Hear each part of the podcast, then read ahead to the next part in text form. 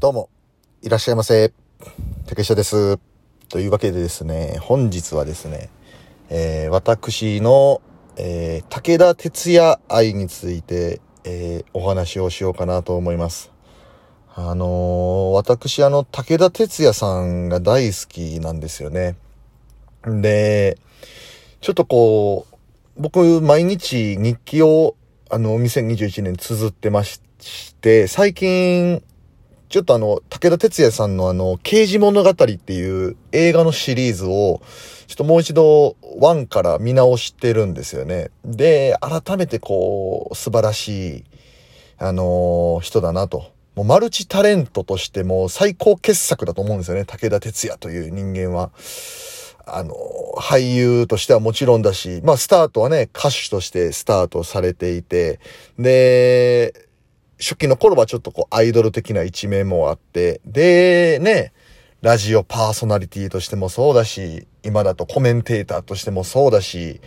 えー歴史研究家としても、あのーね、坂本龍馬さんなどにはもう本当にこう研究家、本当のあの学者もびっくりの知識を持っている武田鉄矢さんなんですけどもね、改めてね、素晴らしい人だなっていうのを思ったんで、今日はあのー12分間武田鉄矢さんについてちょっと語ろうかなと思うんですよね。えー、僕と武田鉄矢さんの、あの、出会いはですね、出会いって言っても、実際生で会ったことないんですけど、あの、出会いはですね、えー、まあ、一曲の歌でした。えーご存知の方もいるかと思うんですけど、僕はあのー70年代後半から80年代にかけての歌謡曲とかフォークソングが大好きで、で、よくこう、なんか BS とか NHK なんかでこう、昔の曲の特集なんかがあると、必ずチェックしてたんですね。で、まあ、大体こう、フォークソングとかでこう、なんだろうな、メドレーみたいな感じでミュージックビデオとかね、当時のライブ映像なんかが流れると、大体こう、流れる曲って決まってるんですよ。例えば、かぐや姫の神田川とか、えー、風の22歳の別れ、えーガロの学生街の喫茶店とか、吉田拓郎の今日までそして明日からとか、大体このあたりがこう、鉄板で流れるんですよね。で、その中の一つが、あの、海援隊の、思えば遠くへ来たもんだっていうね、曲。これがね、もう本当だったら今 BGM でこれ流したいぐらいなんですけどね、著作権とかまあいろいろありますから。ぜひね、あのサブスクなどで、あの、あると思うので聞いてほしいんですけど、この思えば遠くへ来たもんだが大好きで、当時だと、母に捧げるバラードっていう曲が、あの海援隊の大ヒット曲だったわけですけども、特にね、僕もその海援隊の初期の海援隊が好きなんですけど、それが僕と武田鉄矢さんのまあ出会いですね。で、しかもその頃にやってたのが、あの、僕それ小学生の頃だったんで、えっ、と、金八先生の、あれは第7シーズンになるんですかね。あの、ちょっとこう、薬絡みの学生がドラッグに手を出してしまうので、結構ショッキングな衝撃的なね、あの、センセーショナルなね、あの、内容でしたけど。あの金八先生の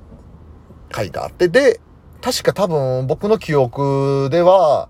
その、思えば遠くへ来たもんだが好きになって、この曲いいなーって子供ながらにお母さんとかに言ってると、あ、これあの金八先生の人が歌歌ってるんだよっていう風にあの、教えてもらった記憶があるんですよね。で、でですよ。で、じゃあそっから金八先生にハマるのかと思いきやそうじゃなくて、あの、武田鉄矢好きを語っておきながら、あの、金八先生とか、あの、101回目のプロポーズとか、僕あの、み、ほとんど見たことなくて、本当にちょっとこう、流し見ぐらいしかしたことなくて、あんまりあの、詳しくないんですよ、正直。あの、生徒は腐ったみかんじゃないんです、みたいなのとかは、もう本当にその、セリフを知ってるくらいでちゃんと見てないぐらいの知識なんですよ。申し訳ないですけど。じゃあ、僕の武田鉄矢愛は次どこにから来るかっていうと、あのーラジオなんですよね。えー文化放送が制作してる、あのー武田鉄矢今朝の三枚おろしっていう、あの番組がありましてね。毎朝あの5分間の番組なんですよ。5分間で、で、月から金だったかな多分。平日の5日間で、えー5分かける5で25分ですよね。で、その25分間で、だいたい1週間に1冊の本を武田鉄矢さんが、あのー、紹介するっていうね。この、今朝の三枚おろし。これがね、僕大好きで。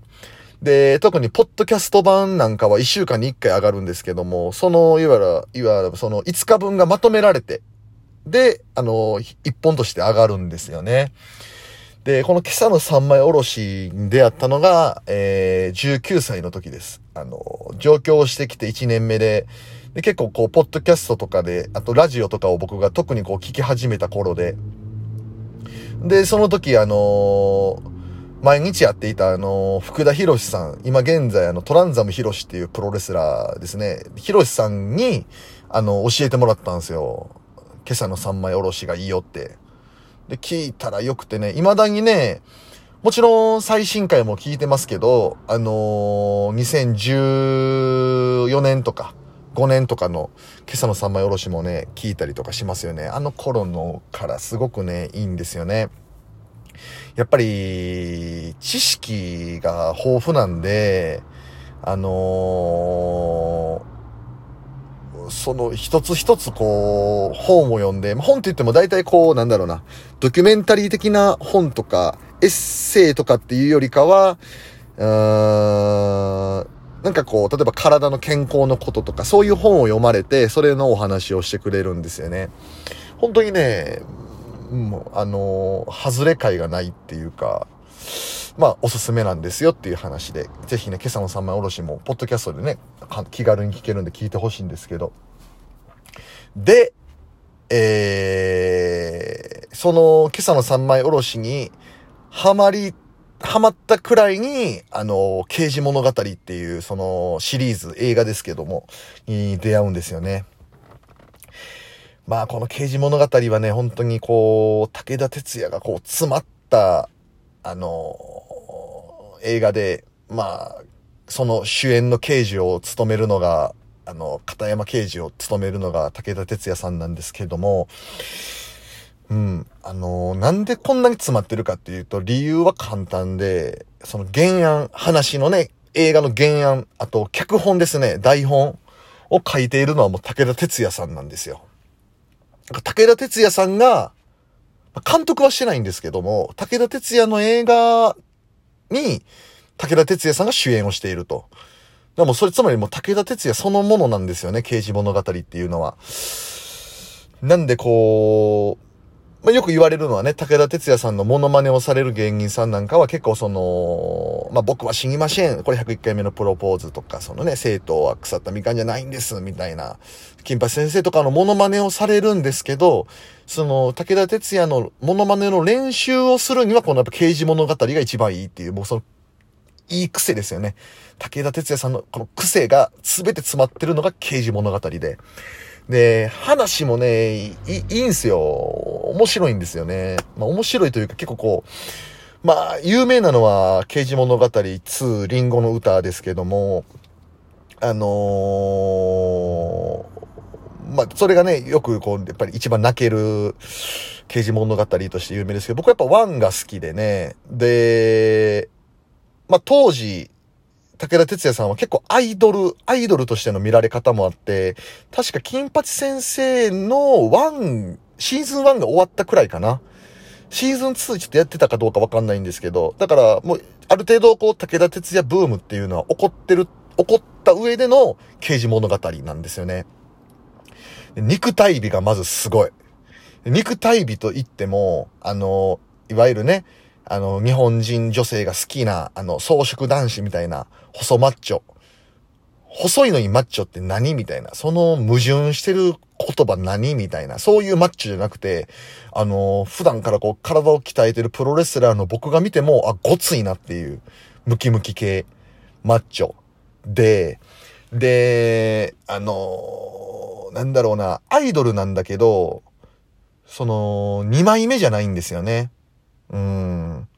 だって、その、刑事物語1で、あのー、まあ、言えば、福岡、最初福岡にいる刑事なんですけど、静岡県の、静岡県警に、ちょっとあの、移動することになるんですよ。静岡県警の、その、なんだろうな、あの、お茶係みたいな感じで、あの、キキキリンさんがいるんですけど、あの、高倉健みたいな人来ないかなって言ってたら、あの、その武田鉄矢さんがその、現れて、新人の、あの、あ、新しく移動してきた片山ですって言ってくるんですけど、その時にあの、象が下痢したみたいな顔って、あの、言われるんですよね。はい。っていうような感じで、あの、2枚目じゃないんですけど、こう、アイドル的な感じで。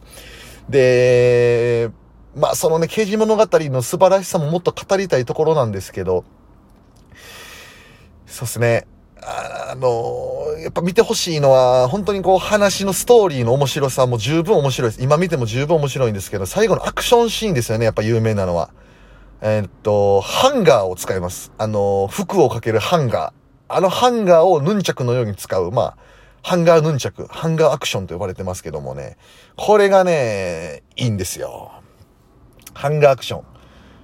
はい、ハンガーアクションを見たくなったらもう刑事物語を黙ってみろっていう感じでね。で、最後に刑事物語シリーズではエンディングに主題歌の唇を噛み締めてという曲が、吉田拓郎さんの曲が流れます。これはね、あのー、武田鉄矢さんが、あのー、映画を作るってなって、やっぱり最後に吉田拓郎の声が必要なんだって。あの、それで閉まるんだって言って、あのー、一曲、僕の映画のために一曲書いてくださいって吉田拓郎さんに、あの、頭を下げに行ったっていうね、エピソードがあって、で、唇を噛み締めてっていう曲が、あの、シリーズの全作品で、えー、流れるというですね、あの、わけなんですけども、あの、武田鉄矢さんに少しでも、えー、興味を持ってもらえたら、